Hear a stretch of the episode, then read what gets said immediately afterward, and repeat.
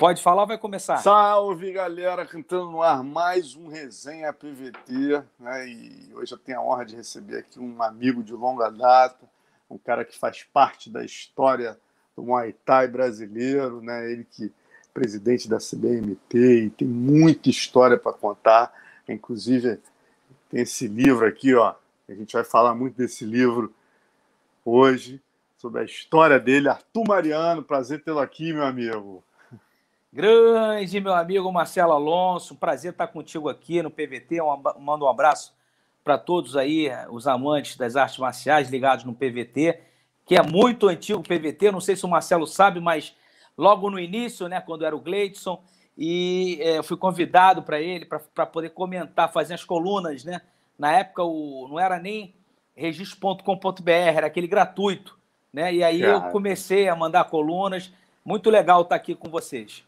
Prazer todo meu, cara. E vamos, vamos contar muita história hoje, galera. E tá recheado de fotos, né? Mestre Arthur é, trouxe muitas fotos para a gente, então a gente vai falar das histórias e trazer fotos para vocês verem. Quem está aqui com a gente também vai ajudar aqui nesse papo, né? Recebendo as perguntas, passando para o mestre Arthur, meu colega Leonardo Fábio, quer dizer, conexão Espírito Santo, Amsterdã, Rio de Janeiro. Hoje o negócio está internacional. Global. Boa noite, Alonso. Boa noite, mestre Arthur. Já tem uma galera aqui, antes da gente entrar ao vivo, já estavam mandando mensagem. O Coema, Júlio Pereira. Aí o Márcio Nagaroto está lembrando uma entrevista sua com o Peter Artes. Ou seja, a galera aqui está empolgada. Lembrando dos comentários no K1. Galera Legal. Saudosista, galera saudosista está na área. Pô, vamos. Esse, esse cara aqui tem muita história. Vamos começar até falando, né, Arthur? A tua entrada nas lutas, né? Você, pô, todo mundo lembra de você, lembra do, daquela luta histórica com o Vanderlei, suas lutas no Muay Thai, seus comentários no combate, a criação da Champions Factory, né, cara, fazendo tantos campeões de Muay Thai. Mas muita gente não sabe, quem não leu seu livro ainda não sabe que você entrou na luta de uma forma muito curiosa, né, Arthur? Sofrendo bullying. Conta pra gente como é que foi isso. É, na verdade, né, Marcelo, eu, eu sofri bullying em algumas partes da minha vida na infância, né? É, uma delas eu escrevi, eu escrevi no livro, né? Coloquei no livro. Eu vou contar uma que eu não botei no livro. Eu pensei no segundo livro, que eu morava, morava, eu estudava na escola Equador, em Vila Isabel, em frente à comunidade do Morro do Macaco, e ali a criançada era toda da comunidade, né? E eu não gostava que as crianças, que, que, esses garotos, eles, eles ficassem, porque eles ficam te perturbando, né? Perturbando, e eu não gostava, eu caía na pilha. E aí, resumo da história, eu fui cair na pilha contra um da comunidade, né? Que era que ele conhecia todo mundo da comunidade, e aí é, começou um bafafá na escola, vamos pegar o Arthur, vamos pegar o Arthur, só que ninguém sabia quem era Arthur, né? E aí, quando foi ver, na, na hora da saída, já tinha já estava um bafafá, o pessoal vai brigar contigo, vão te pegar. Eu tinha seis, sete, oito anos, né? E aí, quando saí na saída, era, a escola toda estava berrando, vamos pegar o Arthur, e ninguém sabia. Eu fui embora. Todo dia era isso, era aquela expectativa. Eu ia para a escola aterrorizado, né? Que, que o pessoal ia me bater. E aí, até que chegou um dia que já estava todo mundo, vamos pegar o Arthur, vamos pegar o Arthur. E eu gritava junto, vamos pegar o Arthur também. Porque 95% da escola não sabia que era eu. Era só uns dois, três que queriam me pegar, mas ficavam meio inseguros, né? E aí, quando apontaram, é ele que é o Arthur. Aí, Marcelo, eu tive que correr, rapaz. Eu, eu corri muito, mas muito, muito. E a partir daquele dia, eles não me pegaram, não. Mas a partir daquele dia virou um terror. Todo dia que eu ia para a escola, eu tinha que correr. A escola virou virou, era diversão, o pessoal correr atrás de mim, a minha mãe, minha saudosa mamãe, que está em espírito, me deixou em 2018 aqui, e aí ela, é, ela me transferiu para a escola argentina. Para quem não sabe, e para quem sabe, é na 28 de setembro, na mesma avenida, só que no final, de frente para a comunidade do Morro do, Manca, do Macaco. E aí, quando cheguei lá, no segundo dia, já aterrorizado. É mais ou menos a cidade aí, ou você era mais velho um pouco? Não, não, era um pouco mais velho. Aí devia ter uns três anos era mais velho. E aí, quando eu cheguei nessa outra escola, que também era de frente para a comunidade do Morro do Macaco, me perguntaram é, qual era o meu nome. E naquela época, é, tinha, não sei se vocês lembram, o tal de Mengele, que era um médico nazista, né? Que fazia aquelas atrocidades. Lógico, lógico. E, lógico. e eu, e eu com medo, eu falei, vou falar o pior nome que tiver. Aí eu falei que era o Mengele. E aí o pessoal gostou, porque eu falei que era do Mengele. E aí me abraçaram, quer dizer, o pessoal da comunidade me abraçou. E o meu primo, que estudava na mesma sala que eu, já apelidaram ele de Menguelinho. Resumo da história, a gente passou um ano todo em paz. Né? Graças a Deus, só porque eu falei que o, o meu nome era Mengele, então eles gostaram disso. Então, eu, mas eu passei um terror tremendo na escola Equador correndo. Esse também foi um dos motivos pelo qual eu entrei nas artes marciais. Antes de qualquer coisa, Marcelo, queria cumprimentar o Leonardo Fábio, que eu falei com ele nas internas, não falei aqui. Prazer estar com o Leonardo Fábio, tá bom? Isso aí, meu irmão. Pô, vamos seguindo aí, Léo já tá, já tá pegando as perguntas da galera. Mas é meu, na verdade, né? Li o livro do Arthur Mariano, muita história boa. Pô, é sempre uma aula. Léo, Legal, bacana. Léo foi um dos revisores do livro, inclusive, teve uma participação fundamental nessa história também. Mas vamos seguir, Arthur. É, eu queria que você falasse aí como é que você conheceu essa figura aqui, rapaz, que foi é, tão importante na sua vida. O Léo vai botar a foto dele, né? Como é que você, depois de sofrer todo esse bullying, chegou e conheceu o mestre Luiz Alves? Né? Porra! Né? Como é que foi esse encontro entre vocês? Marcelo, esse, é, esse é um pai, amigo, irmão, mestre, tudo, né? Foi o seguinte, eu já estava sofrendo a, essa questão do bullying, e aí eu fui morar na PCM, que isso você escreveu no livro, né? Ponte Correia Maldita, e eu passava bullying lá também, e também tinha um outro colega que passava o bullying também. O pessoal queria bater nele, que era o Rogério, ele era é, chinês, e ele falou: ó, Arthur, vou te levar para uma academia que é a número um do Brasil. Eles foram campeões brasileiros, isso na década de 80. Fica no Grajaú. E aí eu fui com ele, passei um mês inteiro lá, assistia. Esse já tem, já, isso aí foi, acho que em 89, 90, com o grão-mestre Luiz Alves. E aí passei o mês todo, não tinha dinheiro, e aí o mestrão chegou para mim: "E aí, gordinho, quando é que você vai entrar?" E aí eu falei: "Pô, segunda-feira eu tô entrando, porque minha mãe vai me dar o dinheiro da mensalidade." E ela me deu, e aí começou aquele. No começo eu tinha um medo tremendo do grão-mestre Luiz Alves, né? Aí depois que eu fui ficando mais próximo dele, aí começou tudo. Aí, ó, aí você com ele aí, pô, isso aí foi isso, quando? Isso aí foi em 89, 90, o Campeonato Carioca. É, aí, se eu não me engano, é, não, é, eu lutei, eu acho que eu lutei com o Fábio Leão nessa luta aí. O Fábio, Fábio Leão, que fez o comercial é, da, daquela empresa, Telecrim. Nextel, Nextel, Nextel, Nextel, é. Querido Fábio Leão, já mando um abraço para ele. Né? Foi muito bom, foi, foi uma época boa. E, e, Arthur, tem, tem uma foto aqui, cara, que eu queria que você falasse, deve ter sido bem o início, né? Quando você fez uma exibição, rapaz, isso aqui parece que é no centro da cidade. Luiz Alves botou, deve ter montado um ringue ali para divulgar um Muay Thai. Conta um pouco dessa história. Pode jogar a foto, Léo. É... Ah, essa, essa aí foi é. na Central do Brasil. É, é tinha aquele, aquele programa Documento Especial da Rede Manchete e eles queriam cobrir as lutas que estavam, as artes marciais é, as entranhas das artes marciais, por dentro das artes marciais. E aí montaram esse ringue, o mestrão levou a gente para lá, sair no pau lá, e aí eu, no caso, saí com o pinguim, né? Era os dois da Box Tie, e aí a gente saiu na mão, mas saiu na mão a Vera mesmo, né? E foi muito legal essa experiência aí, tava lotado e, e foi muito bom. Tem, tem, até mais umas fotos aqui que eu queria que você falasse, deve ser, devem ser mais ou menos dessa época. Queria que você narrasse aí. Se puder, bota primeiro aquela do que ele está do lado do Pedro, Léo, que, que dá uma noção. Quem já teve na Box Tie vai lembrar desse lugar, né, cara? Que é a saída ah, da. Né? A saída da academia do mestre. Lembro desse dia, ó, o mestrão lá atrás, né? Uhum. O Pedro está do meu lado esquerdo, do lado direito. Ele foi com a gente na véspera, mas não recordo o nome dele. Né? E aí você foi o Campeonato Brasileiro em Santos, que a gente viajou para lutar lá. É, foi uma galera aqui do Rio para representar o Rio de Janeiro no Campeonato Brasileiro. Tem até a foto do ônibus aí que deve ser nessa. Deve ser isso. É, é né? essa mesmo, pode botar essa mesmo, é. Não, não, essa é do avião, Léo. Não, não, não, não. Essa é a volta do IVC. É a do ônibus que eu botei aí na. É isso, isso aí. aí. Aí você vê Marcela Guiar de preto do lado dele, o Pedro Riso, aí tem o Ângelo Sérgio, depois o Peu tô eu, tem o Gazé, tem. Quem mais tem aí? Tem o Pezão também, tem uma galera. Foi, foi uma turma boa do Rio de Janeiro aí.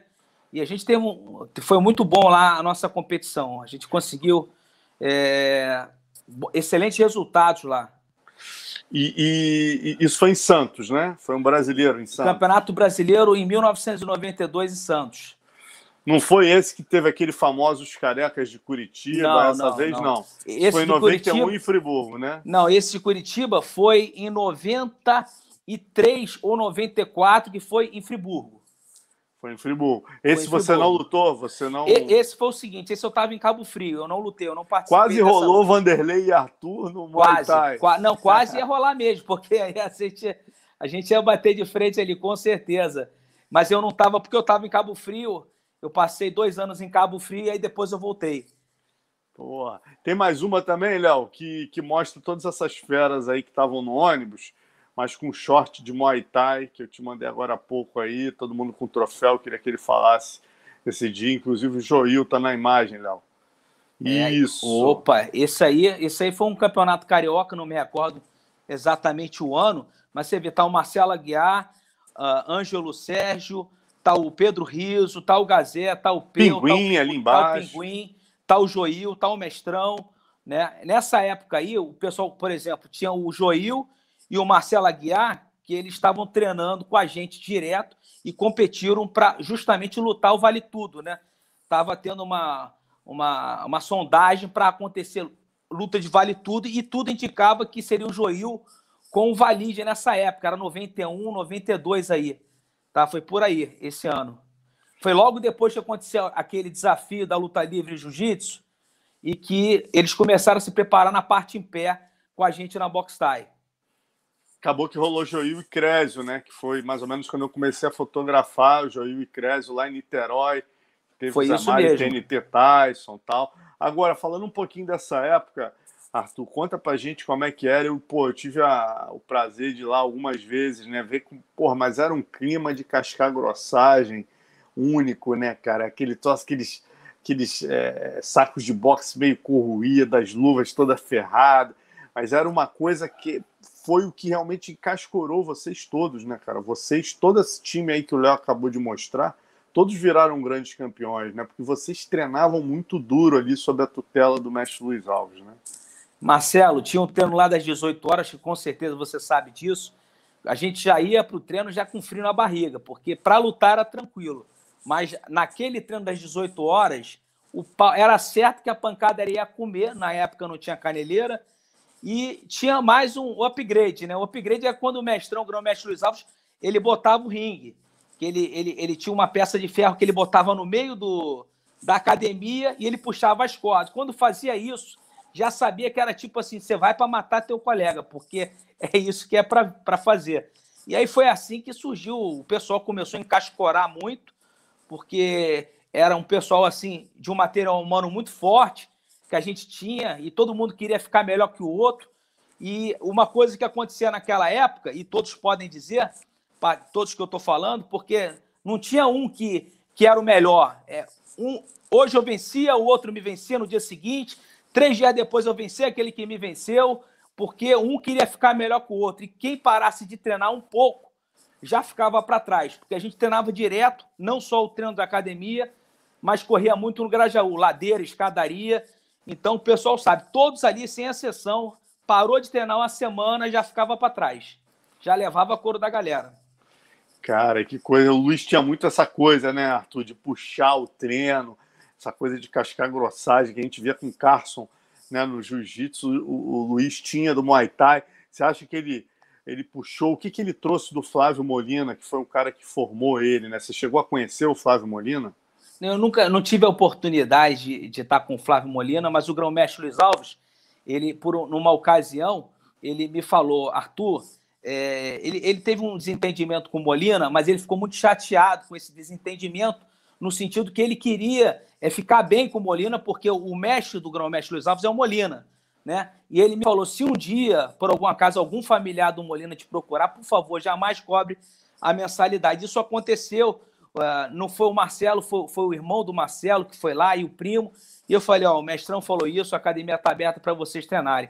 Mas voltando à sua pergunta, Marcelo, Marcelo, é o seguinte: o grão-mestre, é, é, primeiro, ele tinha uma, uma liderança muito grande, e impressionante que naquela época o pessoal é, saía no pau e a academia era lotada, né? Hoje você tem que separar o lutador do aluno. Antigamente não tinha isso, era tudo misturado. E ele queria ver o pau comer. Mas naquela época foi um sucesso, porque a academia ficava lotada. E o treino do grão-mestre Luiz Alves era um treino muito duro, muito forte. A gente fazia muita repetição de todos os movimentos, além da corrida, e aí botava para sair no pau. Era segunda, quarta, todo dia treinava, mas segunda, quarta e sexta, de seis às sete, a pancadaria comia. Quer dizer, quatro meses de treino, não tinha quem não ficasse bom ali. E, e, como é que você começou a treinar luta livre? Mais ou menos nessa época, ali em 92, 93, já, já pensando em MMA, quando teve Vale Tudo de 91? O Luiz Alves fortaleceu vocês, quer dizer, incentivava vocês a irem treinar o, o, o a luta livre?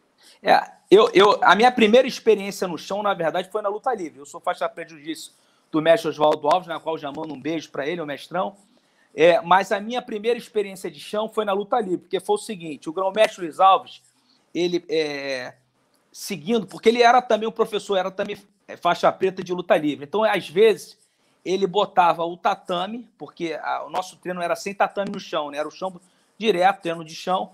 E aí, o chão duro, que eu quero dizer, quando tinha, ele queria fazer uma taparia, a gente não sabia nada de chão, mas ele queria botar uma taparia e podia para o chão. Aí ele botava o tatame e aí a gente saía, era, era mão aberta na cara e soco no corpo todo, chute, joelho à vontade.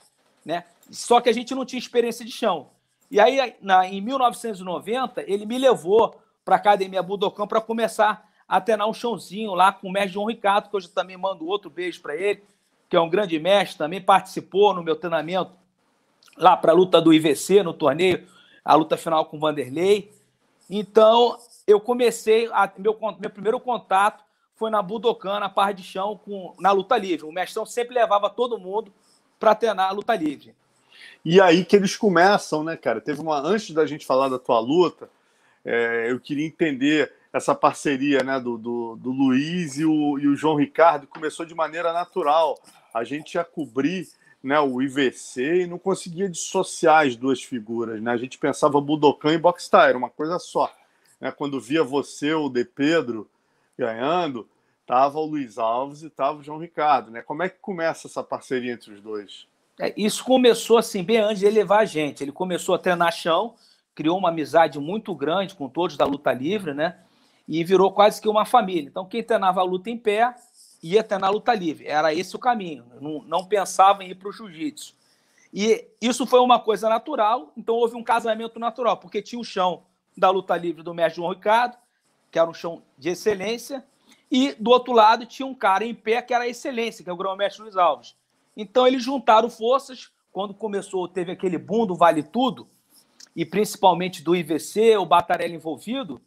Então, quando tinha luta, é, já era comunicado já o João Ricardo, que ele também fazia papel de empresário, e aí, quando o João não tinha atletas naquele peso, já solicitava na Box Tie, porque ali a gente tinha todos os pesos, né? Todo mundo lutou, vale tudo lá né? Ter o, o Ângelo Sérgio lutou vale tudo, o Marcelo Aguiar lutou, é, o Alex Pedro Gazé. Alex Gazé, o Pedro Rios ele veio do Marco Ruas, mas ele treinava muito com a gente, né?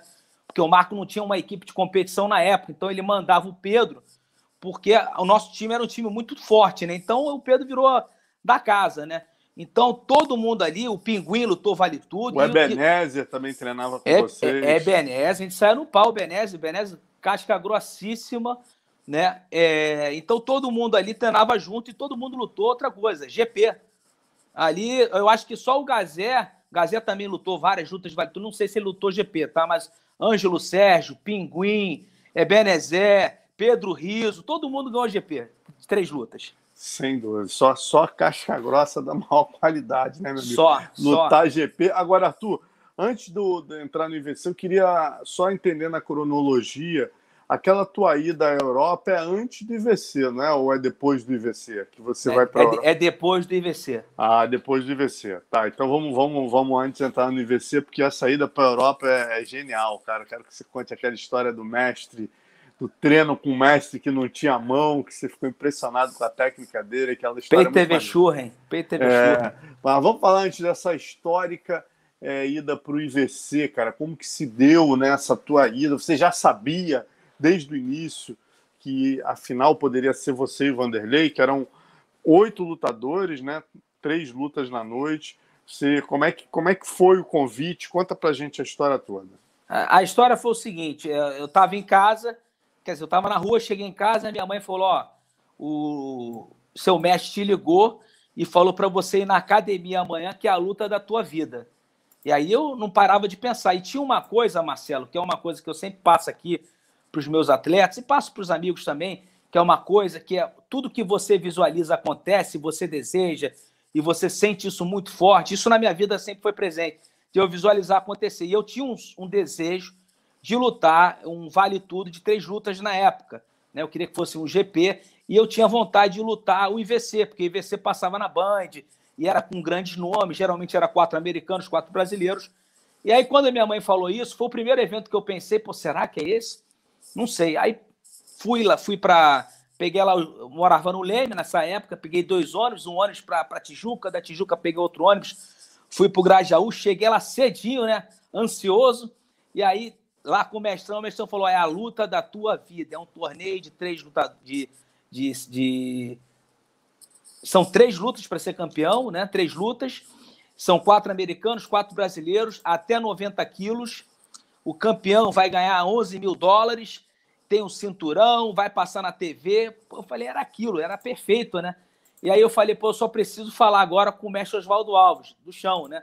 E ele falou, ó, o treinamento vai ser aqui, vai ser na Budokan, lá com o mestre João Ricardo. Eu falei, perfeito. E aí fui lá falar com o mestre, o mestre Oswaldo Alves do Jiu-Jitsu. E aí ele me deu um balde de água fria, né? Chamei ele para a gente conversar, sentamos no restaurante ali na Atlântica. E aí eu falei da luta, e ele falou: Não, Arthur, você não tem condições, você, tá, você é faixa azul de jiu-jitsu, né? Aí eu cheguei, eu olhei dentro do olho dele e falei o seguinte: Mestre, é a luta da minha vida. Eu acho, Marcelo e Leonardo, eu, eu acho que ali um espírito me tocou, porque eu não ia poder continuar lutando devido ao problema de saúde que eu tive, né? Eu parei logo depois, um ano e meio, dois anos depois, eu tive que parar minha carreira por causa do, do, dos problemas que eu tive na perna. E aí, quer dizer, eu falei que era a luta da minha vida e, e acabou se tornando a luta da minha vida. E ele viu um, uma coisa tão quente que ele me falou depois. Ele falou: Olha, eu, você, da forma que você falou, eu não tinha como negar. Ele falou: Então você vai. E aí eu já avisei o mestrão e aí começou o treinamento. Eu treinava na box tie. Já pode falar do treinamento? Pode, por favor, por favor. Aí eu, eu, eu, fazia o treinamento na box tie bem cedo, sete da manhã, era, era tie pad, mestrão puxando, depois eu ia para bater saco, eh, treinava aí uma hora mais ou menos, descansava mais uma hora e meia, e aí ia para Budokan. Aí Budokan a gente fazia o treino de vale tudo, né? Com aquela galera toda que estava lá, todo mundo daquela época, era Joil, De Pedro, pô, só tinha casca grossa, não tinha ninguém mais ou menos. Babalu treinava lá, é, Gustavo Chimu treinava lá, nossa, era muita gente, tá? Era, era, era, era um time. Pedreira. Era só pedreira. E o pau comia mesmo, tá? Comia bonito. E aí dali eu descansava, ia para casa, descansava, fazia a preparação física no meio da tarde ainda. E aí depois eu ia para a academia do mestre Oswaldo Alves. Todo dia eu treinava chão. E foi isso. Foi a preparação, foi uma preparação muito dura, foi dois meses e meio, três meses, mas um treino assim muito árduo para chegar lá na competição. E você sabia, antes do Léo botar começar a botar as fotos, né, como é que foi o negócio do encontro que uma vez a gente fez até um doc aqui no PVT, se você procurar na playlist, tem lá o doc, tem mais de 150 mil acessos esse vídeo, que tem você e o Vanderlei contando a história, né? E o Vanderlei conta que, que viu você a, na esteira, falou, e aquele gordinho ali que é, não levou muita fé em você, né, cara? Eu lembro dessa cena, tá, Marcelo? Como é que foi? Conta pra gente como é que foi. Já o, o Luiz Alves já, já acreditava que você ia fazer a final com ele? Como é que foi essa, esses bastidores aí? São pontos interessantes, porque o, o mestrão, o grão-mestre Luiz Alves falou: a final vai ser você e o Vanderlei Silva. E, e, falou: você vai vencer. Ele falou isso, exatamente isso, antes do torneio começar. E eu não conhecia o Vanderlei ainda, né? Porque eu não tinha ido lá naquela naquela luta de Friburgo, ele lutou lá.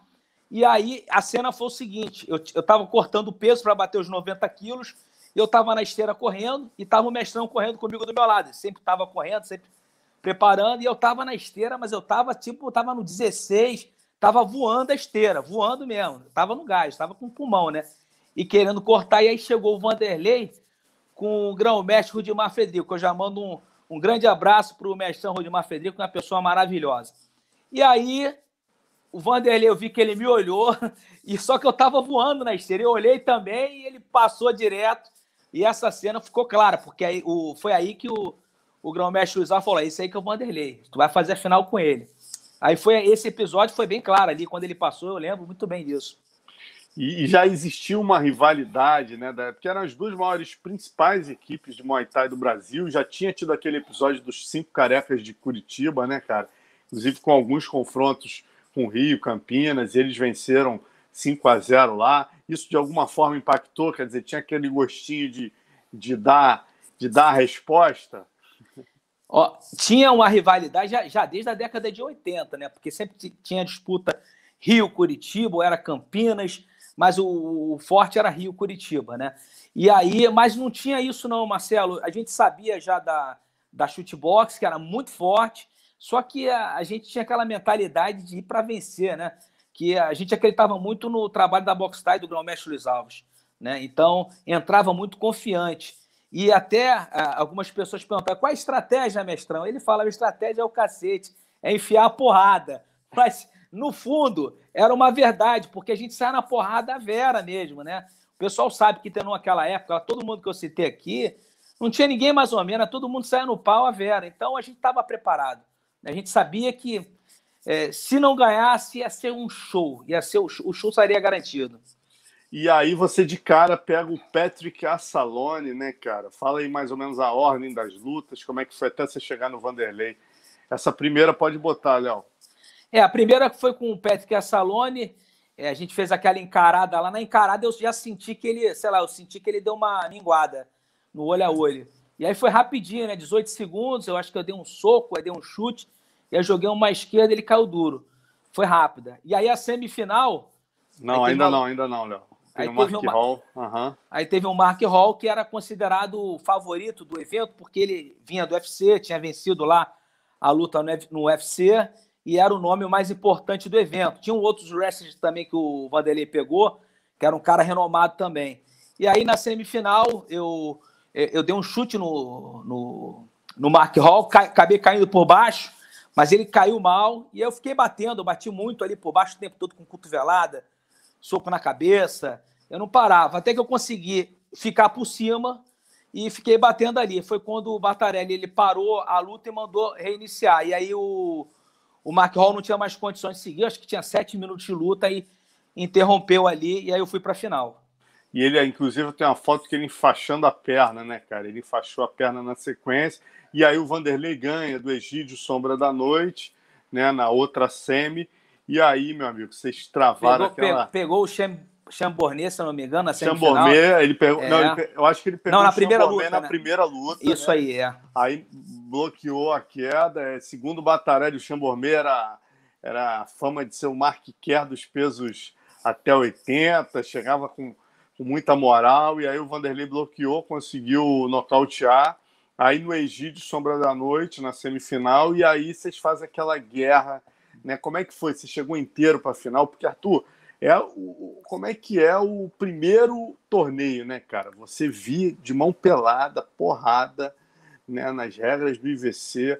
Como é que foi esse processo até chegar a hora da luta com o Vanderlei? Como é que você estava física e psicologicamente? Marcelo, eu, o, o que encascorava a gente é, e, sair fazer um torneio GP sem luva era o nosso treino, porque a gente já vinha saindo na porrada é, três vezes na semana, era todo dia, mas três vezes na semana o pau comia. Aquela época não tinha essa coisa de você, que a gente faz isso hoje com o atleta. Eu não consigo botar um atleta meu passar na porrada três vezes na semana. Mas naquela época era feito assim. E, querendo ou não, deu resultado, né? E a gente estava preparado mentalmente para sair na mão com qualquer um. E aí, tanto é que naquelas fotos aí que apareceu essa nossa galera aí, todo mundo foi campeão de GP. Então era o treino, né? Aquele treino era fantástico, o mestrão dava. E aí, é, na final, eu já esperava já um cara duríssimo, que é o Vanderlei Silva. Inclusive, eu nem falei isso, mas é, teve, teve antes de começar as lutas no dia anterior, lá no hotel no Maxud Plaza, teve aquela filmagem de você falar para a câmera e aí, e aí fazer uma sombra, né? E aí eu fiquei observando o Vanderlei, porque o Mexão tinha falado, tu vai fazer a final com o Vanderlei. E aí fiquei observando, olhei para ele e falei, é, ele é raçudo tal, mas é, vamos ver como é que vai ser.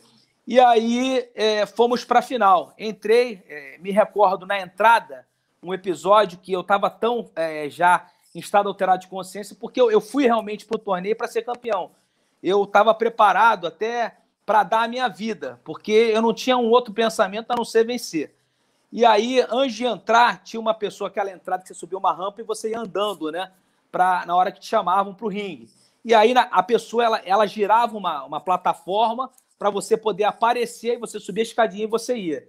Eu estava tão fora já da. Eu estava tão em estado alterado de consciência que eu falava pro cara quatro, cinco vezes seguida, eu falava o seguinte: eu falava, eu vou vencer, eu vou vencer, eu vou vencer. O cara, eu lembro da fisionomia dele, ficou assustado, né? Que ele não tinha nada a ver, ele só era a pessoa que girava para o atleta entrar. Então eu estava muito estado alterado. E aí, quando eu entrei, entrei, né, é, para a final, e aí é, já de um corner de um lado, do outro. Quando eu bati o olho com o Vanderlei, ali eu já sabia que o lutador ele conhece o, é o espírito do atleta pelo olho, né? Não é se ele, se, se ele faz cara feia, não é isso. Mas dentro do olho você consegue ver o espírito. Quando eu bati o olho no Vanderlei, ali eu já sabia que ia ser um inferno a luta, que era vida ou morte, que o negócio ia ficar pesado. Assim foi, né, cara? Como é que. Conta como é que foram. Léo, pode botar nas fotos, né? Como é que foi a sequência até abrir o corte do olho dele, que você já até me contou, né, cara, que não foi bem, né, que não foi bem uma cabeçada. Como é que foi o, o lance do corte que definiu a luta? Bom, pr primeiro o começo da luta, Marcelo, é, foi um começo ali. Ele vinha para cima, eu respondia todos os ataques que o Vanderlei vinha, né? É, teve um momento que ele me atacou umas quatro vezes seguidas. É, ali eu posso dizer para você, com toda certeza, porque o Vanderlei ele venceu tanta gente. Ele ficou 10 anos invicto no Pride, né? Ele venceu quase todo mundo, né? É, ele tinha um soco muito duro, era muito pesado, o joelho muito duro também. É, se eu não tivesse ali extremamente focado e preparado para dar minha vida para vencer aquele combate, você pode ter certeza. Eu sei que 95% dos atletas iam ceder aquela pressão, porque era uma pressão acima, muito acima da normalidade, né? Mas eu estava muito focado, eu estava preparado até para morrer, para trazer aquele cinturão. Eu queria ser campeão daquele, era um sonho, né? E aí foi. E aí, a partir da, da primeira interrupção do médico, acontece mais um episódio interessante com o médico aí. O médico foi atender, eu acho que essa aí já é a parte final, mas esse médico aí, eu também parei para ele. Se você ver o vídeo, você vai ver, eu falo, começo a falar com o médico. Ele atende primeiro o Vanderlei no primeiro, na primeira parada, depois ele vem me atender. E eu começo a falar: eu vou vencer, eu vou vencer, eu vou vencer. O médico não deve ter entendido nada, né? É porque eu estava muito obcecado pelo resultado de vencer. Por isso que me fez passar pela, pela aquela, para aquele terror todo que o Vanderlei impôs no início. E aí depois, é, depois da, dessa primeira interrupção, é, a luta começou a ficar tranquila, mais tranquila, porque eu dominei o centro ringue e o tempo todo eu tinha, a maioria do tempo estava no domínio do centro ringue. O Vanderlei vinha explodindo, eu sempre respondia e é, eu sabia que era uma luta de 30 minutos, né? Porque acho que o pessoal sabe, né? E os que não sabem, aquele tempo, além de ser sem luva, era 30 minutos, não tinha intervalo. Então, é, eu estava preparado para lutar aqueles 30 minutos, porque eu me preparei é, saindo na porrada, tanto na box tie, tanto na, lá na Budokan, 30 minutos direto, tanto lá no mestre Oswaldo Alves. Então, é, inclusive a Mauri Bittetti me ajudou muito também, porque a Mauri já era o grande nome, né? Então, aquela experiência de eu trocar porrada com o Amauri, né? Não no chão, porque no chão ele me passava o carro mas em pé, mas a Mauri também em pé era duro, também baita casca grossa. E aí deu muita bagagem para poder chegar lá e estar tá preparado psicologicamente para aguentar qualquer trampo que fosse, porque eu queria aquele título. E, e, esse corte, como é que foi, afinal das contas, como é que abriu que abriu-se esse corte aí, Arthur? Olha, eu até eu tive a oportunidade, eu gostaria até de falar com o Vanderlei. Eu tive com o Vanderlei ano passado no Japão, ele levou dois atletas lá para lutar, eu também levei o Thalisson para lutar no Japão, a gente ficou conversando, né? Mas a gente não, não chegou, eu até cheguei e falei, Wanderlei, vamos fazer uma conversa, vamos fazer um, um vídeo aí você, vamos falar dessa luta, você fala o que você quiser, eu falo o que eu quiser, sem problema, você pode falar o que você acha. E ele aceitou e tudo, até ficou da gente fazer esse bate-papo juntos aí, nós dois, para falar dessa luta, que essa luta é, foi considerada pelos especialistas aí, os principais especialistas, a, o clássico mundial do Vale Tudo, a HBO fez uma matéria, é, uma matéria não, fez um documentário dessa luta, considerando o clássico mundial do Vale Tudo. Então vale o. Batarelli diz que é o maior clássico da história do IVC. Né? Quer dizer, o cara que fez três edições do IVC só luta absolutamente uh, lutas inesquecíveis, sangrentas, violentas e grandes clássicos. Ele diz que é a maior luta da história do IVC Arthur Mariano e Vanderlei Silva. Né? Então... Porra, legal. O, Vander... o Sérgio Batarelli é um. A gente só tem que falar. É, ele faz parte da história do nosso esporte, né? do, do Vale Tudo, do MMA, querendo ou não, quem gosta quem não gosta. É, ele, ele criou o evento mais violento da história. Mas aí, voltando aqui, então eu até falei isso com o Vanderlei. É, eu, realmente, eu não vi aí cabeçada, eu acho que foi um cruzado. A gente precisa ver, eu não consigo ver exatamente, eu já vi várias vezes essa luta. Não consegui identificar, mas eu não via a cabeçada no ponto. Ele realmente ele dava a cabeçada, o Vanderlei, né? Ele dava a cabeçada sem, sem precisar dar naquele momento. É o ímpeto do, do guerreiro, do, do atleta agressivo que foi o Vanderlei. E aí foi, chegou na terceira vez, eu já vi o osso dele, né? Tava uma situação bem, bem ruim e o árbitro encerrou e aí foi decisão médica. É, foi, foi um momento assim, muito importante e foi uma grande guerra. Eu acho que a luta foi muito equilibrada, Marcelo, foi muito dura, né? E foi para mim foi um prazer, uma honra poder ter lutado com o Vanderlei, um cara que eu admiro muito, que eu sou fã dele, né? O que ele fez no Pride, eu sei porque ele o que ele fez no Pride, porque eu, a mão dele, quando entrava o joelho entrava, amigo, é pouco, é difícil, é difícil aguentar. O Floresto, né, meu colega do MMA Debate, Pô, fez claro. uma pergunta, grande fera, né? Floresto parceiro. é 10, cara. Semana passada ele fez uma ótima entrevista com a Reila, retrasada com o Gênio Tadeu, já fez com você. Fez contigo também, né? Também, é, é legal, parceiro, pô, tá fazendo é 10, um excelente cara. trabalho. E ele falou, pô, hoje ele mandou um áudio, faz essa pergunta pro mestre Arthur, por favor, que é como é que você sentia, Arthur? Você teve problemas, né? É, você teve uma trombose que te impediu de seguir adiante. É, você, porra, com todo o futuro que você tinha, né? Você começa com essa luta com o Vanderlei, dá para ver qual era o teu futuro no esporte. O que, que você sentia quando via o Vanderlei consagrado lá? Vinha na tua cabeça a possibilidade de falar: caramba, se eu não tivesse tido né, esse, essa intercorrência, eu certamente estaria despontando? Ou foi uma coisa que você trabalhou é, tranquilamente, seguir um outro caminho sem problemas? Marcelão, o primeiro problema de trombose que eu tive foi na Holanda. Aí fiquei bom, lutei de novo, comecei lutando na Holanda, e aí tive problema, recuperei, lutei na Holanda, voltei para o Brasil. E aí foi aquela, aquele momento que eu fui para os Estados Unidos, que a gente vai falar, acho que creio que vai falar depois. Daqui a né? pouco, uhum, eu, uhum. eu e Bitete fomos lá e eu tive um outro problema de trombose nos Estados Unidos. Voltei para o Brasil, o Batarelli ligou: olha, tem uma luta para você fazer no K1 com o Rei Cefo. Tive um outro problema. Depois apareceu a oportunidade de lutar com o Sakuraba, no momento que o Sakuraba tinha perdido a primeira luta para o Vanderlei. É, eles queriam, porque como eu tinha lutado com o Vanderlei, eles tinham interesse de botar alguém que já tinha lutado com o Vanderlei e tinha vencido, e aí é, eles queriam fazer essa luta e eu não pude de novo. E resumo da história, ali eu tive que encerrar minha carreira. É, assim, foi um choque muito grande, porque eu, eu me vislumbrava sendo um top atleta, né?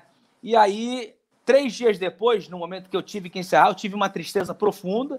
Primeiro dia, o segundo dia. Terceiro dia, Papai do Céu tocou no meu coração de uma forma, Marcelo, que parecia que estava tudo bem. Era uma coisa certa. Veio uma voz e falou: você vai agora treinar atletas, você vai seguir o que você aprendeu, você vai passar para os seus atletas. Naquele momento eu senti uma paz muito grande. E aí eu via o Vanderlei crescer, mas graças a Deus eu nunca tive aquela coisa de olhar, pô, eu podia estar lá, nunca. Deus me deu uma paz no coração é, muito grande e eu tinha uma admiração pelo Vanderlei, porque eu não posso dizer que eu estaria fazendo a mesma coisa que o Vanderlei. A única certeza que eu tinha que eu seria um top atleta, porque as minhas características de aguentar a pancada, resistência física e de ir para cima, então isso era certo que eu seria um top. Não posso dizer que seria um Vanderlei, ou, ou, ou que não seria. Mas eu nunca tive esse, essa, esse sentimento. Meu sentimento sempre foi positivo quanto o Vanderlei, é, de, de reconhecimento que ele faz e nunca me senti mal por isso. Bacana, cara. Até porque né, você teve rapidinho. Você teve sucesso absoluto nas suas empreitadas na sequência, né? Como comentarista, como, como treinador, criando a Champions Factor, que a gente vai falar. Então, não, realmente não tem razão para isso. Agora, Arthur, voltando um pouquinho, né? Eu queria que você falasse um outro momento que eu acho que é extrema importância na tua história, né? Quando você resolve, antes de ter essa notícia ainda, ainda na batalha, você teve uma atitude de louco, né, cara? Que foi uma coisa realmente só daqueles que são obstinados e sabem o que querem. Que você foi o primeiro cara que realmente se embrenhou para a Europa no momento que o Muay Thai brasileiro não era respeitado. Né? Você resolve de malicuia sozinho para a Holanda e treinar com aqueles gigantes lá e, e realmente ter uma experiência. Eu lembro, eu estava na Tatame na época, você me mandava umas cartas, né, cara? Aí eu, pô, pegar e falar, cara, esse Arthur é doido, cara, olha só que bicho guerreiro, o cara vai lá pegar esses gigantes. E você nunca foi dos mais altos, mas você pegava os, os pesos pesados, cara. Era uma coisa realmente impressionante a tua obstinação. E conta pra gente como é que foi essa guerra de Paulanda. Eu vou botar algumas fotos aqui, o Léo vai botar é, lembrando desses tempos que você foi lá, inclusive lutou Vale Tudo lá. Conta aí como é que foi essa experiência. É, isso foi uma oportunidade que o grão-mestre Luiz Alves me deu, né? Porque ele já tinha ido lá, porque a história foi o seguinte, o Shihanton Herrig, da Chacurica, ele teve no Rio de Janeiro e o grão-mestre Luiz Alves teve um encontro com ele, convidou ele para poder fazer um seminário na Boxar. E aí começou uma amizade, convidou o grão-mestre Luiz Alves para ir lá, o grão-mestre Luiz Alves foi lá, convidou o Pedro Riso para ir junto também. O Pedro também foi para Chacurique. E aí, no momento que ele voltou, e aí eu já tinha lutado o IVC, é, e passou-se mais ou menos assim uns oito, dez meses e não tinha lutado. Porque um outro ponto que não foi falado, com certeza o Vanderlei sabe disso, porque é, começou a, o, o Batarelli entrou em contato com o João Ricardo, com o mestre João Ricardo, para que fosse feita a revanche minha com o Vanderlei. E aí eu já estava treinando para essa revanche. Isso aí a gente nunca falou disso. Eu já estava treinando, estava muito focado para lutar com o Vanderlei de novo. Só que aí não houve um acerto de valores, porque o Joil, quando eu lutei o IVC, o Joil fez a super luta, certo? Joil de Oliveira. E aí foi dado uma bolsa para pro, pro, a super luta. E aí, quando foi para para essa, essa luta que eu ia fazer com o Vanderlei super luta, a bolsa não era mais a mesma. E aí foi aquela conversa de acerto, não houve acerto. Né? E aí, infelizmente, essa luta não aconteceu, porque eu tenho certeza que ia ser um, mais do que um show, ia ser uma luta mais sangrenta ainda, porque eu ia mais focado. O Manderley é um cara que não precisa nem falar que ele ia vir três vezes focado, então ia ser um show. Quem ia ganhar, só o Papai do Céu sabe. E aí, é... mas eu tô falando isso por quê, Marcelo? Acabei então, falando... Então, para falar da tua ida para a Europa, cara. Ah, sim, então, até... então já tinha lutado tal. E aí o, eu tava já, como não aconteceu essa luta, eu fiquei sem lutar. Deu oito, nove meses e eu conversando com o Mestão, o Mestão falou: vai para a Holanda. Porque eu tava com o dinheiro da bolsa, né, que tinha so, sobrado ainda. E aí ele falou: vai para a Holanda, vai para Chacurique. E aí foi ele, falou, eu falei: vamos embora. Aí já comprei a passagem. Isso aí foi as lutas lá que eu fiz. Comprei a passagem, fui para lá. Era para passar três meses, né? o, Mestão até me sacaneava, falava o seguinte: ó, não, você vai voltar aí, porque a maioria das pessoas que iam para lá não aguentava por causa do frio, é o treinamento, era a língua, era tudo junto, né? E aí, resumo da história, o pessoal pedia para voltar antes. E aí eu fiquei. Aí foi com o Milton Felter, um, um, dos treinadores que eu treinei na Holanda, que eu tenho uma relação maravilhosa até hoje. E aí fui para lá, fiquei mais de um ano lá treinando. Foi uma experiência Lutou maravilhosa. Eventos de vale tudo lá, eventos de kickboxing. Lutei kickboxing, lutei vale tudo, cheguei a lutar duas vezes no mês. Eu lutei bastante, até que eu tive um problema de trombose lá, fiquei parado uns quatro, cinco meses, e aí recuperei.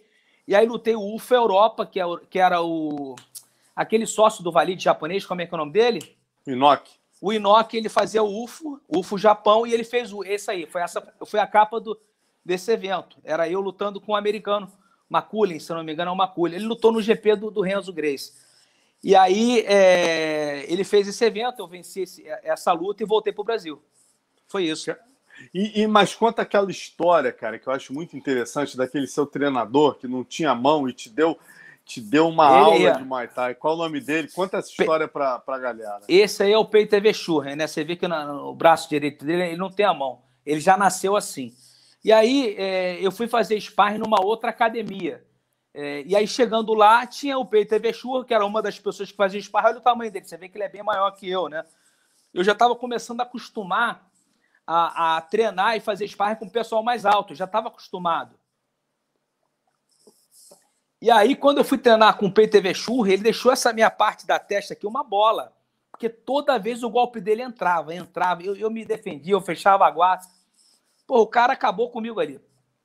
Passou o carro aí, aí depois, eu, anos depois, fui para Holanda, ele com os filhos dele, né? Com a e aí, resu... da Box Tie. Da... Não, não, da Champions Factory. Essa, é. Aí, resumo da história, terminou o treino, eu fui lá falar com ele, porque eu fiquei impressionado, que o cara me acertou de tudo que é jeito, deixou minha, minha cara roxa, minha testa.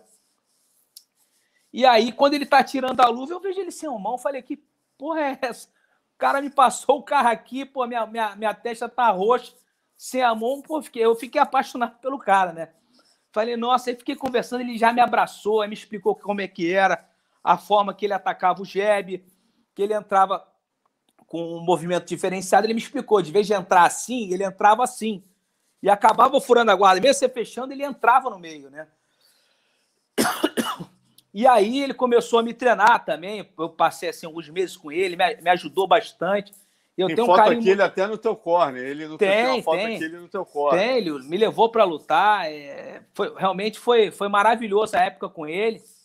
E eu tenho um carinho muito grande. Eu fiquei assim. Um, foi uma, uma, paixão por ele, porque você vê um cara sem a mão. E ele foi campeão mundial de kickbox, tá? Caramba, ele era um cara muito respeitado. Ele lutou com vários caras, lutou com o Remy Boniassi, ele lutou com Aí. Muita gente nome. Aí. Olha a altura do bicho, ó.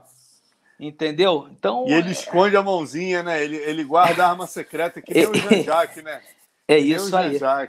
Ele guarda a arma secreta, mas o cara, meu amigo, porra, muito bom, muito bom. Impresso... E a mão que entrava era a mão onde ele não tinha mão, né? É, é impressionante. Machucava pra caramba, Marcelo. Porra. Que barato, cara, que história. E aí, Arthur, quer dizer, depois disso, uma, um, uma outra passagem sua que eu acho também muito importante na tua história, não só na tua história, né, cara? Assim como o Daryl Gola teve uma importância fundamental para os atletas de MMA do Brasil, que ele trouxe o wrestling, ele é um cara até hoje reverenciado na BTT, na Nova União, você vê o Murango falando dele, o Murilo, todo mundo fala com carinho enorme, que todos reconhecem que o wrestling dos lutadores melhorou muito graças ao Daryl Gola, né? E você e o Arthur, cara, são reverenciados da mesma maneira lá na equipe do Pet Miletich. Né, eu e o Bitete, caras... né? Amaury Você, perdão, você e o Arthur, você e o Amaury Bitete, que vocês foram lá, os caras não conheciam esse nível de Muay Thai que você trouxe já com tua expertise de Holanda e não conheciam o nível de chão do Amaury, né, cara? Carson Grace e tal, quer dizer, então vocês foram realmente, tem umas fotos aqui que o Léo vai botar, que mostra que eles falam, já vi entrevistas do Pet Miletich, que os caras falam, meu irmão, você não está entendendo que a gente apanhava desses dois, é um outro patamar. E conta pra gente como é que foi essa, como é que se deu essa parceria, o que, que você lembra disso? É, essa parceria surgiu o seguinte, o Amauri Bitete, que é meu irmão, manda um abraço, um beijo para esse cara é demais, né? Parceiraço, aí me botou como atleta do Vasco, e aí um patrão, a gente com a roupa do Vasco, aí com o Matt Hills, com o James Pulver, a gente, a gente foi assistir um jogo de futebol americano juntos, né? Lá no tempo. A gente morou três meses na casa do Pet Militich. Mas antes o Amorim falou: ó, o Pet quer, quer que a gente vá para lá, porque aí você vai ter na parte em pé e, e eu ter no chão. E aí a gente comprou as passagens, né? Na verdade, que ano isso, mais ou menos? Isso foi em 2000. Aí o, Va o, o, Vasco comprou as passagens, a gente foi para lá, Marcelo. Aí, ó, Matt Hughes, o, o, pô, o Jeremy Horner, Jeremy Horner. que lutou com o Minotauro, lutou com todo mundo que você pode imaginar. Ah, aí, aí você olhando, tem dois Hall da Fama, tem um terceiro que vai entrar já já, tem o Matt Hills e o Petson Hall da Fama. É, o James Pulver, aí, ó, AU aí. O James Pulver tá para entrar, hein? O James Pulver tá é. para entrar. Também ganhou um, um monte de cinturão. E quando a gente chegou aí, o Pet já tinha três cinturões do UFC, tá? Já tinha três. E aí Marcelo, a gente pegou um voo Rio-Miami, Miami, é, Chicago, Chicago, Ohio. Marcelo, a gente chegou lá destruído. Parecia que tinha ido para o Japão, tá? Foi mais de um dia para chegar lá. Aí chegamos, era oito e pouca da noite. Foi um aluno do PET que pegou a gente, levou para um hotel. Depois, que, no dia seguinte, que a gente foi ficar na casa do PET. E aí o aluno dele fala o seguinte: ó, o PET está chamando vocês para treinar. Pô, eu tava destruído, eu tava destruído, o Amauri tava destruído, pô, fomos treinar. Porra, só casca grossa lá. E acontecia lá o seguinte, Marcelo, uma coisa que é muito interessante. Eram, eram três modalidades de treino separadas. Eu começava a luta em pé, era uma hora, uma hora e meia de luta em pé, treino em pé. Aí depois ia para o chão, depois ia para o wrestling. Pô, acabava o dia, tu tava destruído.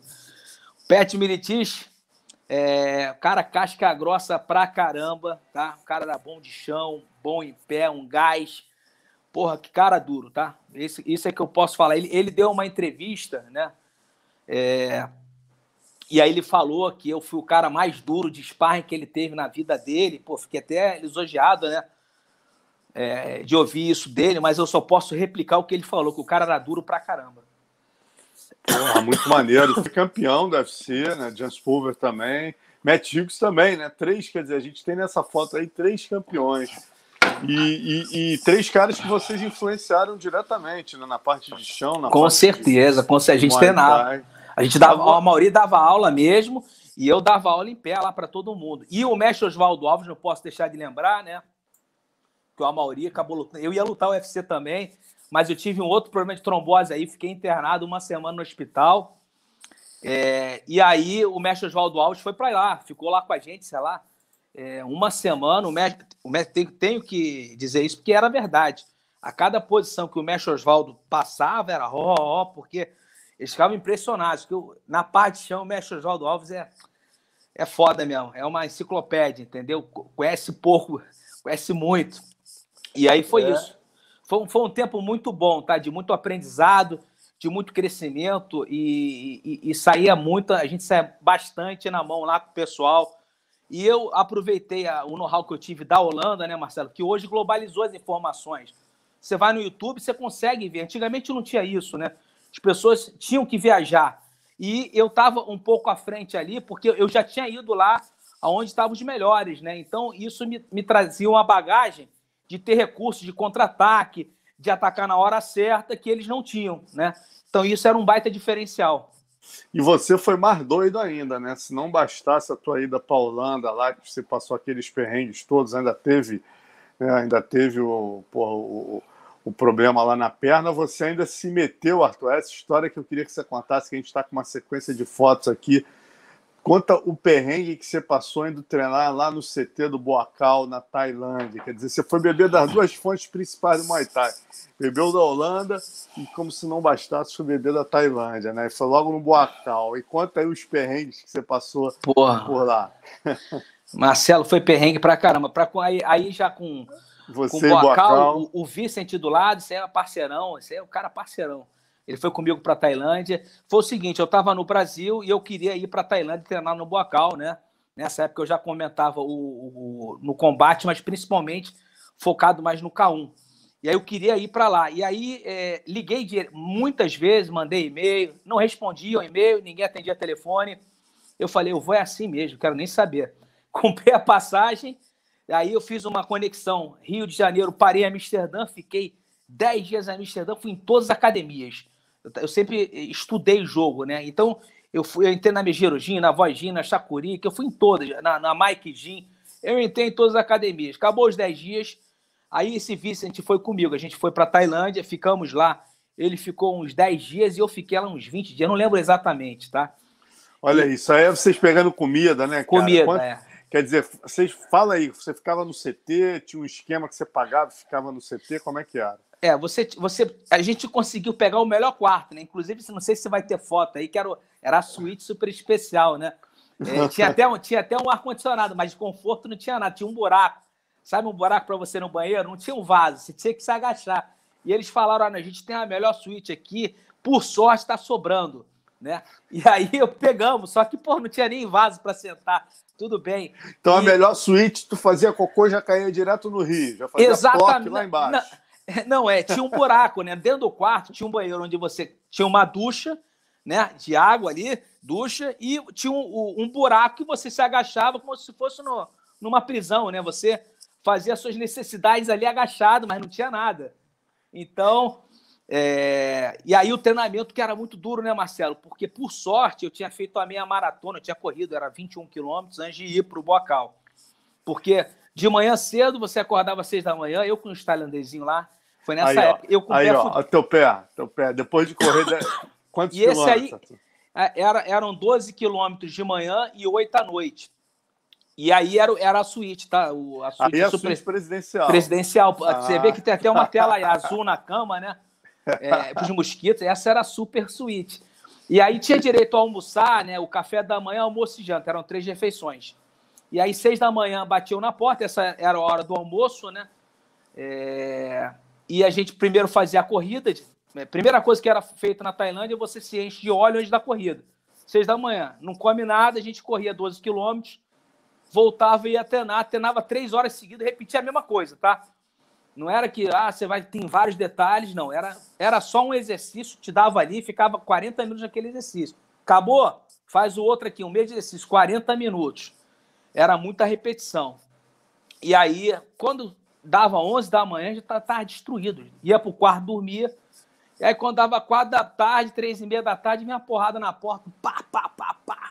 Já sabia que era corrida. Levantava correndo, óleo no corpo mas para que esse óleo, Arthur? Não entendi o óleo. Para proteção solar? Não. Né?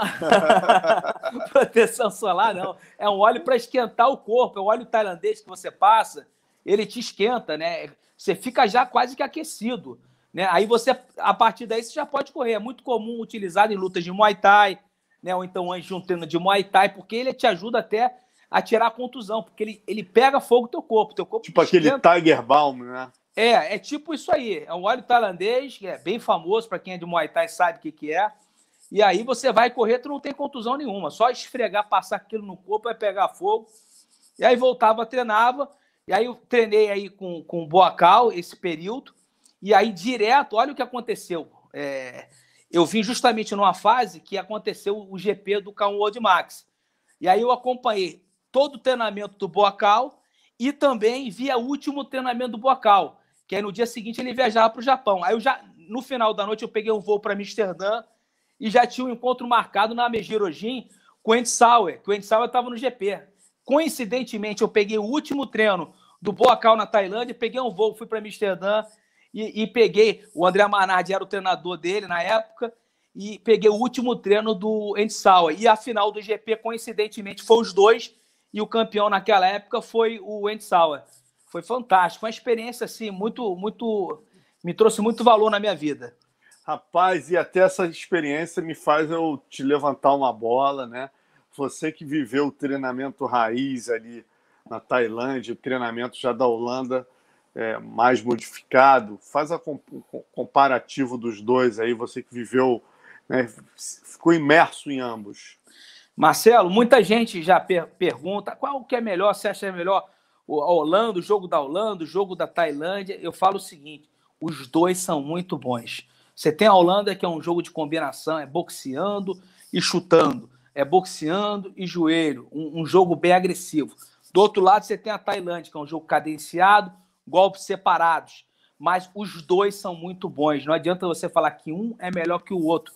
Por exemplo, talvez para vender mais, por exemplo, você vai botar um show para entretenimento, o show europeu, ele, eh, o, os atletas com estilo mais europeu de, de combinação, eles são mais agressivos, ele vai vender mais. Só que o, o jogo tailandês ele é muito forte, é muito poderoso.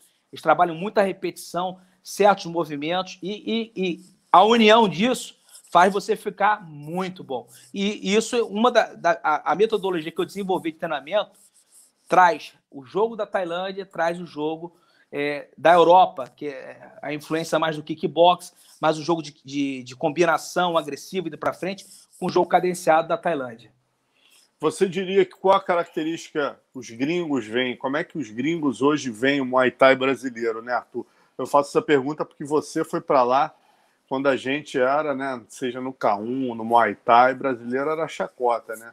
Primeiro chacota. que chegou lá, pô, Francisco Filho né, começou a respeitar pelo karatê e tal o Muay Thai, a gente cansou de ouvir gracinhas, né? A semifinal do, do Pride Grand Prix, quando o Shogun vai lutar com o Overin, o Overin fala, kkk, Brasil tem Muay Thai, porra. É que nem vocês quererem vi um holandês lutar jiu-jitsu com vocês, não brinca e tal. E hoje não é bem assim, né, Arthur? A gente já é mais respeitado, né? Marcelo, mudou completamente, tá? O, o jogo hoje, o Brasil, ele é uma potência na luta em pé, tá? Os nossos atletas sabem disso. A gente é, tem ido para a Tailândia, para os campeonatos mundiais, há pelo menos a última década toda eu fui a todos os campeonatos mundiais, todos, como o principal treinador, estando à frente das seleções, né? É, então, nossos atletas, quando o primeiro mundial que a gente foi, a gente passou uma vergonha. Foi um, ninguém ganhou, é, ninguém chegou a ser campeão. A gente levou uns três anos para começar a se adaptar, entender, é, ter crença, começar a, a, entender o jogo que é feito na Tailândia, as regras, para que a gente pudesse ter resultado. Hoje, a gente já fez vários campeões mundiais. Né? O Brasil é extremamente respeitado na luta em pé, falou que é brasileiro, é, já vai respeitar. O jiu-jitsu, o chão, luta livre, já sabe que é top mas a luta em pé igual, tá, Marcelo? Muito respeitado em qualquer parte. Hoje você está morando em Amsterdã, né? Que está é, entre Amsterdã e o Rio, né? É, porra, você sente isso na pele aí, então, quer dizer.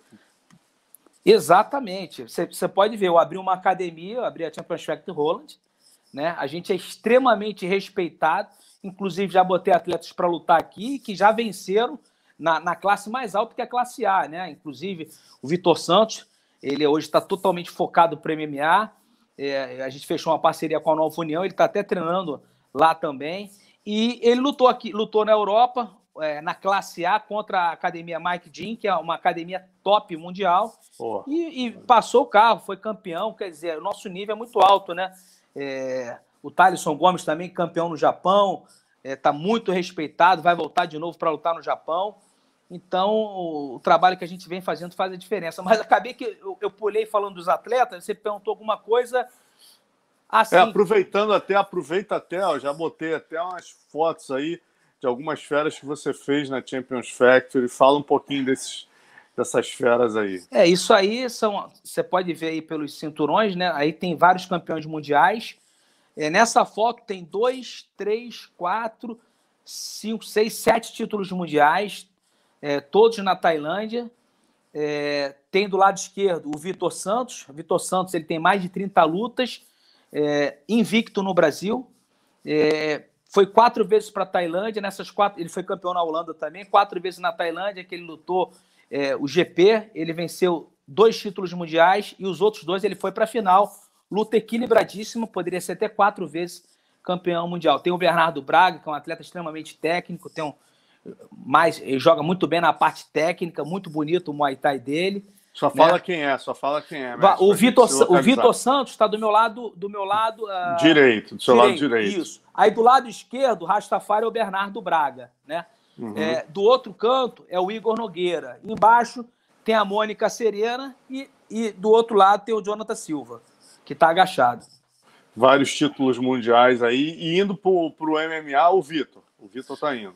Marcelo, nesse momento, é, eu, inclusive, em relação à confederação, é, as pessoas já estão sabendo que eu tô, já, já anunciei isso, agora em 2021 vamos ter um novo presidente, né? Eu estou voltando toda a minha vida, eu como voltei toda a minha vida para o Muay Thai, no objetivo de desenvolver o esporte, no, no objetivo é, de fazer campeões mundiais, eu tive sucesso no que eu fiz, e agora eu volto a minha vida toda a partir de 2021. Já estou estudando, estou trabalhando forte para isso. O mesmo sucesso que eu tive no Muay Thai fazendo campeões mundiais é o mesmo sucesso que eu quero ter e eu vou ter é, através do estudo que eu estou fazendo já profundo é, no MMA. Então, o, no caso aí, o Vitor Santos, a gente está lá na Nova União, fechei essa parceria com o Dedé, uma pessoa maravilhosa. Primeiro, pela qualidade técnica, preciso falar dele, né? Um top treinador mundial mas pelo caráter que ele tem, uma pessoa que a gente tem confiança em tudo que ele faz. Tá o Vitor Santos lá, é, duas vezes campeão mundial. Tá, tá o, o Thalisson Gomes, que está arrebentando no Japão, né? Tá, tá o Francelino, que é um cara que foi campeão pan-americano, veio para a Holanda treinar, é, tem um know-how grande, lutou na Tailândia também. E tem, tem um outro atleta nosso, que é o Fidel Vieira, que foi campeão mundial também na Tailândia no passado. E é, esses atletas assim são, têm o alto nível na luta em pé. E o Dedé, ele falou que realmente falou que os quatro atletas que estão ali treinando, são os primeiros quatro que estão lá treinando. Esses quatro têm é, é, tudo para se tornar top mundiais no MMA. Isso, palavras do próprio Dedé. Pô, novidade, então, Arthur, você está deixando a confederação agora para se dedicar ao MMA agora. Exatamente, focado. Aí, mas na Holanda você quer fazer alguma coisa, quer dizer, para ganhar um mercado europeu ou nessa ponte aérea Rio-Amsterdã? Como é que é a é, tua ideia? Eu estou nessa ponte aérea Rio-Amsterdã, Rio-Amsterdã. É, só que, naturalmente, como eu queria uma base na Holanda, e aqui a gente tem eventos, nesse momento parou tudo por causa da pandemia. Né? O Glória que vai voltar semana que vem. É o primeiro evento de kickbox que está voltando agora. É o Glória semana que vem. O Bader Hari vai lutar. Mas é, a intenção é, é, já abrir o mercado, que já abrimos de mercado, já tivemos atletas lutando aqui. É, e vamos estar tá treinando atletas daqui também. Vamos estar tá formando esses, esses atletas, porque aqui tem muito material humano bom. Então, essa é a intenção também. E essa parceria com o Dedé foi muito bom, estou muito contente. Nossos atletas é, de todas as unidades do Brasil que estão voltados para MMA vão estar passando no Dedé lá, eles vão treinar chão, vão treinar wrestling, vão treinar o, o, o Vale Tudo Sparring e estou é, muito contente com isso e eu estou voltado agora para o MMA. É isso. E, e só para a gente entender, Arthur, quantas Champions Factories, quantas unidades você tem no Brasil inteiro, né? É, só para a gente ter uma noção, em quais estados? Olha, a gente está no Rio de Janeiro. No Rio de Janeiro a gente tem três unidades, a gente está em Minas, em Minas, a gente tem duas em Varginha, tem uma em São Lourenço, uma em uma em Conceição de Aparecida, a gente está em Manaus, a gente está em São Paulo, em São Paulo a gente está em Campinas, a gente está em Ribeirão Preto, é, temos essa unidade da Holanda também, né? Então a gente está em expansão, estamos crescendo aí, essas unidades são unidades antigas e a tendência é crescer cada vez, cada vez mais. A gente tem atletas assim de nível alto já treinando em algumas unidades, não é nível é, baixo, não são atletas que vão despontar para o MMA. É, tem até aqui, rapaz, tem uma foto aqui legal para mostrar. Você está falando esse negócio de entrar no MMA, né? Parece que é uma coisa nova, mas eu lembro aqui nessa imagem, a gente fez até uma matéria na época para Tatame, que você estava começando a Champions Factory em Copacabana e começou a receber a galera do jiu-jitsu na época, fazer foi, esse processo foi. inverso, né? Hoje em dia você está levando teus campeões do Muay Thai pro Dedé, mas olha aí, ó. Você Exatamente. na época lembra as feras, meu amigo. Capichu, Saulo Ribeiro, Paulo é... Filho, Buscapé e Busca Saulo. Buscapé, isso aí. Olha o Saulo. Só faltou Porra. o Bitete aí, que nessa época o Bitete também treinava aí também.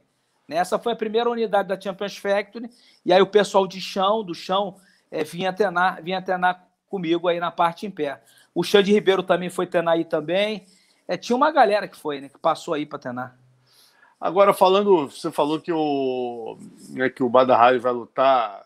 É, sábado agora. Sábado agora, né? A gente Mas, tem um Sem público, sem público sem nenhum. Sem público, né? É. é. Ele vai lutar com quem, o Badahari? Porra, esqueci o nome do cara é. que ele vai lutar.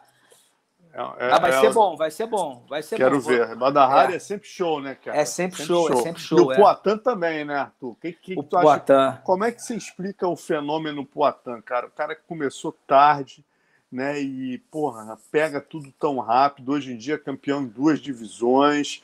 É um cara que não começou cedo, não é holandês, né? Chegou a, porra, ter problemas com, porra, com. Quer dizer, quase saiu do esporte e tal. Começou tarde e hoje em dia é reconhecidamente é um dos melhores do mundo na luta em pé. É, primeira característica, né? Ele tem um, uma característica e naturalmente ele tem um time dos golpes diferenciado. O time é, é, aquele atleta que ele ataca e o golpe dele acerta. E tem o outro que tem um punch, tem a mão pesada, mas ele não consegue acertar. O, o Poitin, ele acerta os golpes. Ele, ele é muito bom na parte de boxe, ele trabalha bem o joelho, ele chuta muito bem, ele, ele sabe movimentar, ele sabe deslocar sabe entrar na hora do contragolpe. E ele é um cara executor. A, mente, a mentalidade dele é, um, é executora. Né? O cara que faz. Tem o atleta que é o pensador, que é o super inteligente, mas que ele sabe tudo. Mas na hora de, da execução, ele não consegue ter aquela execução perfeita. Poitin não, é um cara que ele já, no automático, ele tem a crença da convicção, que ele tem uma base perfeita para se tornar um top também na MMA. Porra, bacana. E como é que você vê, por exemplo, se ele crescer, né, ele já ganhou uma vez do, do, do Israel Adesanya, Né? Como é que você vê um confronto entre eles no MMA e futuramente, se ele conseguir ser campeão da LFA e chegar no UFC? É, ele já venceu do Adesanya, mas ele venceu no kickbox, né? É, no MMA, o Adesanya hoje ele tem a, aquela convicção, aquela crença muito forte, né, Marcelo? Você sabe que o atleta ele vive disso, de crença, né? E principalmente quando ele vem com resultados positivos. É isso que faz o atleta é ter aquela convicção que ele pode realmente. Então, nesse momento, é um momento completamente favorável né, à, à Desanha. Porém, se o Poatan tiver essa oportunidade, é porque ele, ele criou uma escala de lutas e teve uma série de vitórias que vai credenciá-lo não só a ser indicado para uma disputa de cinturão, para uma luta, mas principalmente ele vai ter confiança, a confiança no que ele faz. Com certeza o show está garantido, isso aí é fato. Agora, nesse momento, quando se fala de MMA, o Adesanya ele está um pouco à frente, mas quando essa luta acontecer, se isso vier a acontecer, com certeza o Poitin vai estar tá ali de igual para igual, até porque ele já venceu no kickbox e é um baita atleta. Você acha que ele é o maior striker do MMA hoje? É o, o, o Israel Adesanya? Olha, ele, ele, ele, consegue trabalhar pontos importantes, que é a arte de deslocamento. Ele, ele sabe, ele tem uma mentalidade vencedora. Ele é um cara estratégico. Então, são detalhes que fazem a diferença na luta, né? Então, e principalmente, se você vê, ele é um faixa azul de jiu-jitsu. Né? Ele lutou com o Borrachinho, faixa preta de jiu-jitsu, e o Borrachinho não conseguiu fazer nada. Por que será?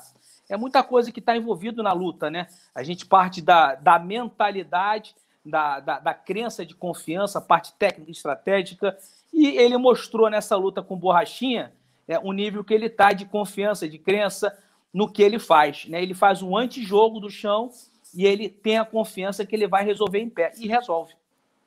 É verdade. Ó, o, o Trump Balboa tá lembrando aqui, o Badahari vai lutar com Benjamin Adegbui. É isso mesmo, é Adegbui. isso aí. Não sei se falei certo. Trump Balboa é muito bom. Mas é. Qual a característica desse cara? É aquele, não é aquele gigantão, não, né, Arthur? Não, Pô, ele, ele é sparring, ele é sparring, sabe de quem? Porra, do. Puta mãe do céu, às vezes dá um branco na cabeça da gente. Ele, ele é sparring do campeão, do campeão. Do Rico, do Rico Verhoeven, do Rico Verhoeven. Ele é sparring do Rico Verhoeven. Né? Vai Pô. ser uma grande luta, vai ser um, uma grande luta. Logicamente que o Buddy Harry é um cara mais agressivo, ele, ele tem um time melhor, tá? Só que são dois pesos pesados, são dois caras é, que tem um nível alto, então é difícil dizer. Né? Ainda mais que o Buddy Harry vem é, com, com essa última apresentação que ele teve, né? Não sei se você viu, contra o Rico Verhoeven. Porra, vi, que ele cara. chegou, aplicou dois knockdowns, mas no final teve o problema, teve que parar a luta de novo, né? Ele teve que sair por decisão médica de novo, mais uma vez. Então é, é difícil de dizer. Aí, Léo, bota essa foto aí que eu mandei, só umas lembranças aqui por tu comentar. Olha aí. Ah, BTT. Essa aí é. Ó, Bitete, é o mestrão aí, grão-mestre Luiz Alves, né? É, aí foi o seguinte, Marcelo. É, eu tava no Vasco e aí tinha tido o outro problema na perna, né? E aí, resumo da história, eu não podia lutar nesse momento. Aí o que acontece? Eu, eu ia para a BTT, quem puxava o treino lá era o mestrão, grão-mestre Luiz Alves, e aí eu ia ajudar também, puxar um pouco de, de manopla, de iPad para todo mundo ali, né? Porque era muita gente para puxar, então, como eu não estava podendo lutar, e o Vasco estava patrocinando todo mundo, você pode ver que tá todo mundo com roupa do Vasco. Aí tá o Libório, tá o Zé, o Zé Amaras que tá com short também. Tava, tava todo mundo, entendeu? Então eu ia para lá para ajudar o pessoal da BTT. Legal. Uma outra, uma outra foto aí, Léo. Deixa eu botar, te mandar de novo aqui que não foi. Lembrar do evento que foi, porra, que a gente passou um perrengue juntos lá no Quite. Porra, lembra, Marcelo? Lá no Quite? Nossa, mãe do céu, hein? Salvou esse kart salvou, hein, Marcelo?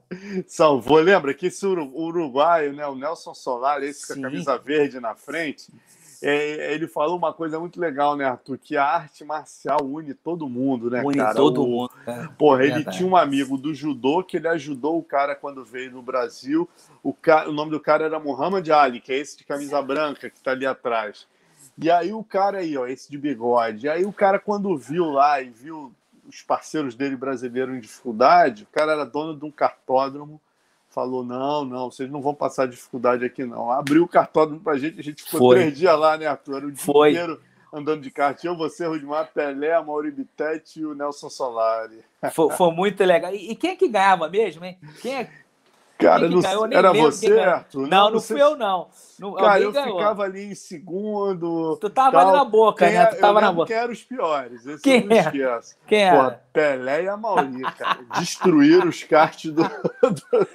o cara deve ter se arrependido lá que eles destruíram uma média lá de um, de um kart por dia, meu irmão. Ma Marcelo, sobre isso aí, olha o que aconteceu. A gente, todo mundo teve que ficar no Quite, né, nessa época aí.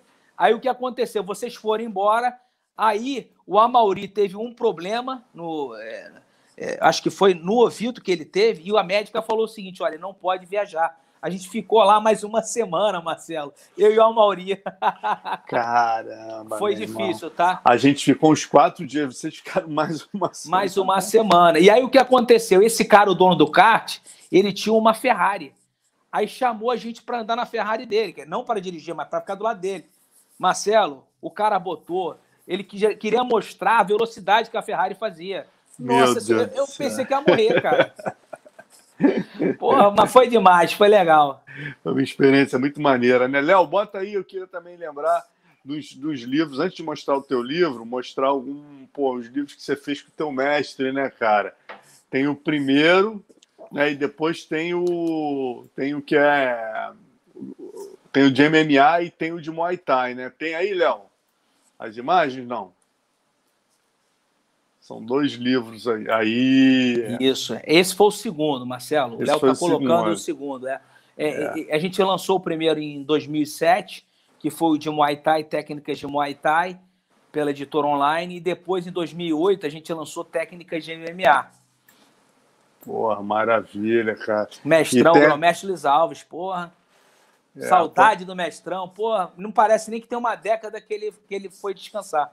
É verdade, né, Arthur? Pô, o cara que fez aí uma, uma diferença Porra, enorme, né, meu irmão? Total, em tudo. Pô, cara. fiquei feliz aí em ver. Porra, tava lendo o livro, o livro Diamante, né? O livro que a Cláudia fez sobre ele. E essa semana tô no Facebook. Rapaz, aí vi que fizeram uma, uma homenagem, né, cara? Um mono, não, não sei o que foi. Ciclovia. Uma ciclovia o Luiz José Alves, Alberto, já, José Alberto, que é o irmão do grão-mestre Luiz Alves, conseguiu através de um vereador lá a, uma ciclovia virar o nome, é, virou grão-mestre Luiz Alves, ciclovia grão-mestre Luiz Alves, que conquista, né? Já aproveito e já mando um grande abraço aqui para o José Alberto. Isso aí é parceiro. Irmão do mestrão, está desenvolvendo o Muay Thai lá. Ah, esse aí pode botar. Eu ia falar dele agora, Léo. Isso aí, Isso pô, aí você, você Tava lá na frente disso aí, o Léo também participou, né? O Léo Fábio. Leidson Venda Leidson também. também. Né, mas, porra, contando a tua história, cara, história incrível. Galera, o livro está disponível agora na loja Mata Leão, lá do Pedro, né? Se vocês quiserem, tá lá. É, o Arthur mandou aí semana passada, já está disponível lá para venda. Vocês podem comprar lá. Olha, aconselho. 21 capítulos capítulos interessantíssimos, não só pela história. Olha quem, olha quem escreveu o prefácio, olha a moral do homem. Olha a moral do homem, aqui quem escreveu o prefácio. Olha Já manda um abraço. Nosso presidente do STJ, né? O ministro Luiz Fux.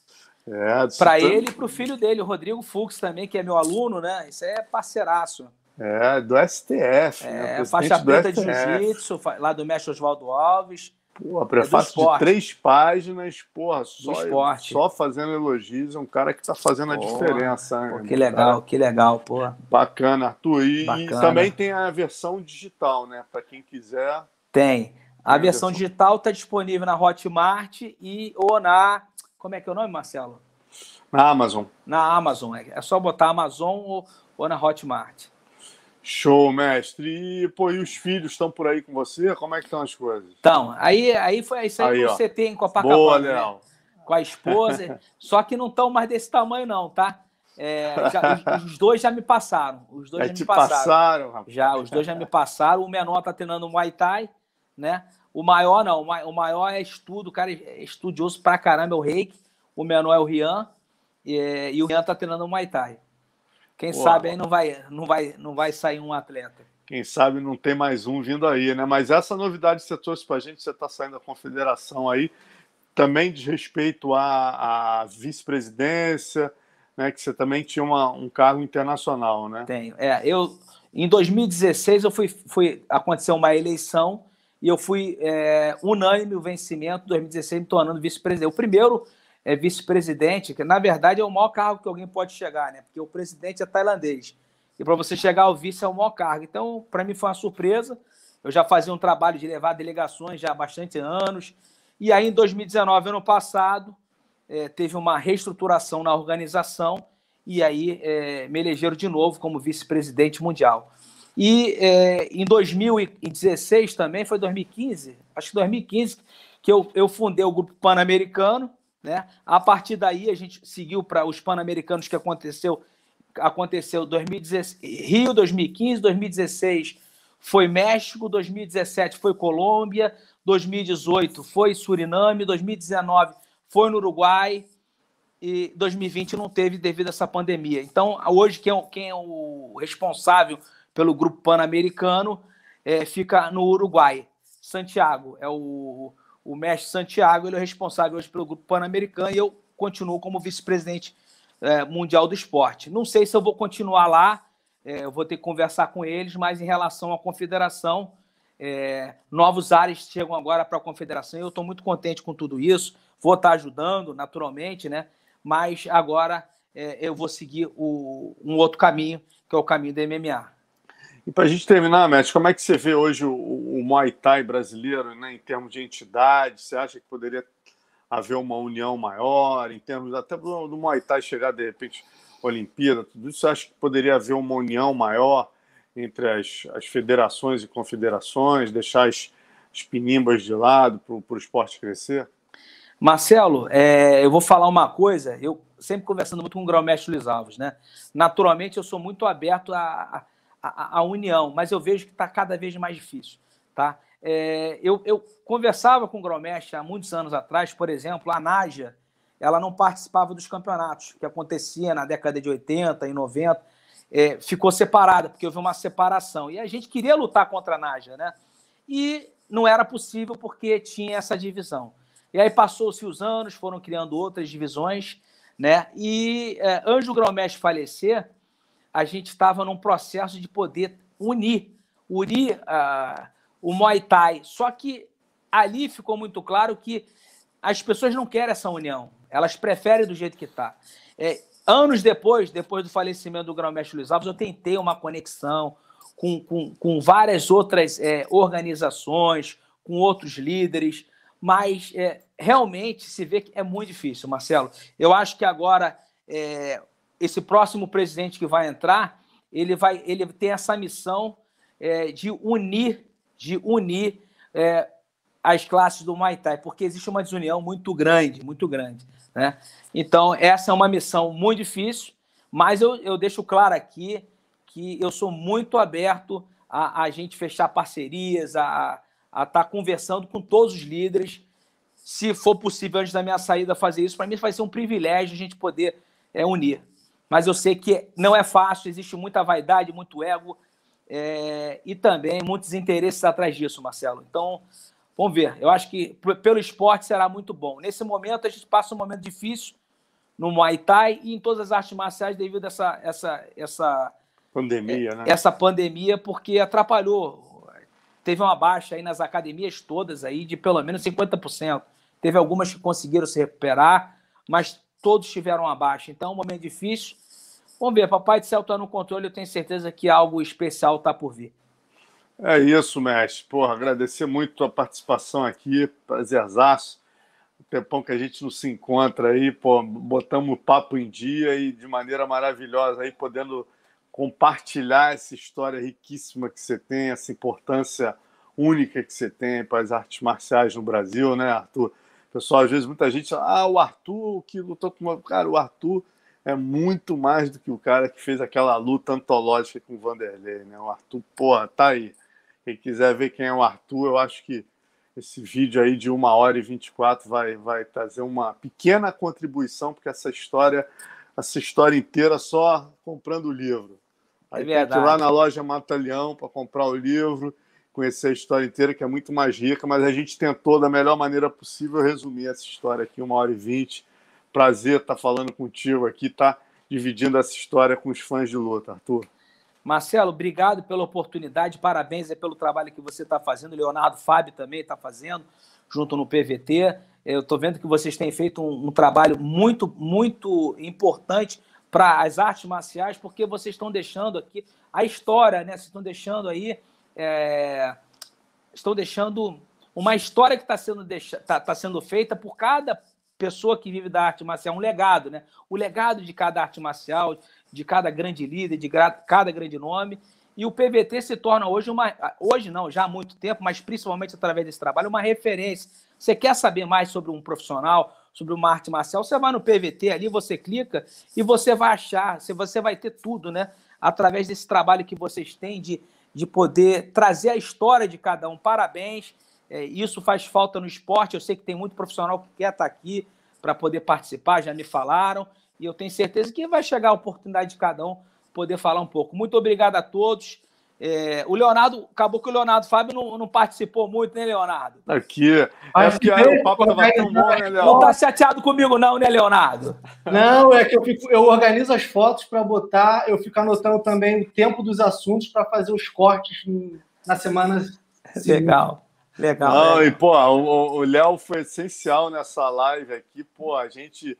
Eu tô aqui no WhatsApp batendo um papo com ele, para ele botando as fotos, ele já tinha as fotos. Então, legal, então, acabou, pô, ficou muito legal, que é a melhor coisa que tem a live ilustrada, né? A gente pode legal, legal. falar e mostrar. Isso aí, Léo, obrigado mais uma vez. Só lembrando a galera, antes de terminar, amanhã a gente tem um Conexão PVT. Tá aí, não vai ser ao vivo, foi gravado, mas está muito legal com Alex Prats. Amanhã não, é sexta-feira. Sexta-feira, sexta-feira, é, com Alex Pratt, né, é, que é o mestre do Robert Whittaker. Falou sobre a luta do Whittaker com, com a possibilidade com o Paulo Borrachinha, com, falou muito sobre a história do Whittaker. Muito legal, assistam lá que vocês vão gostar. Mestre, mais uma vez, obrigado. Prazer falar contigo aí. Grande abraço. Muito obrigado, um abraço a todos, até a próxima. Valeu, gente. Abraço, boa noite.